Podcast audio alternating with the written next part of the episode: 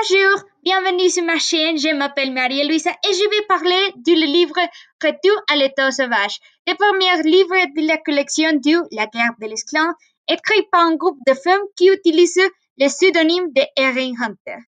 Le clan des étoiles a envoyé une prophétie à Petite Feuille, les guérisseuses du clan du tonnerre. Seul le feu pourra sauver notre clan.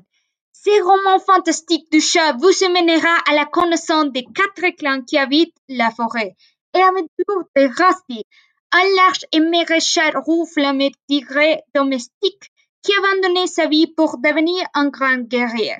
L'histoire commence quand Rusty rêve d'une vie en dehors de son jardin. Alors un jour, il décide de sortir pour explorer et il rencontre plusieurs membres du clan du tonnerre qui le invite à les rejoindre. Il n'est pas bien reçu par ce nouveau clan car les guerriers n'acceptent pas les animaux de compagnie dans le clan. Mais il montre rapidement qu'il est capable d'être un bon apprenti et qui obtient son nouveau nom, Nuage de Feu. Mais à la cérémonie de son nouveau nom, Noix de Jet vient en courant et annonce que Plume Rousset, le lieutenant du clan des tonnerres, est morte.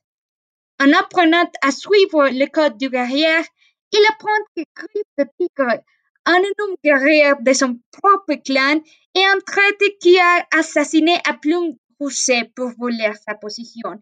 Maintenant qu'il connaissait la vérité, Nuage de Feu et ses amis apprentis, Nuage Grise et Nuage Déchet, pourront révéler cette vérité au reste de leur clan sans être découverts par les guerriers expérimentés.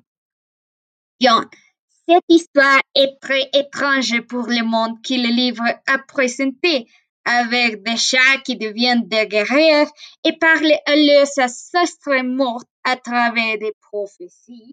Mais ce que j'aime de l'histoire, c'est le monde imaginaire mais complet où l'histoire est racontée. Les personnages sont uniques et plutôt inquiétants, ce qui rend l'intrigue surprenante. Il y a trop de livres sur la guerre de l'éclat, et bien que certains soient ennuyeux, il est très difficile de ne pas aimer ce livre et le feuille aventure.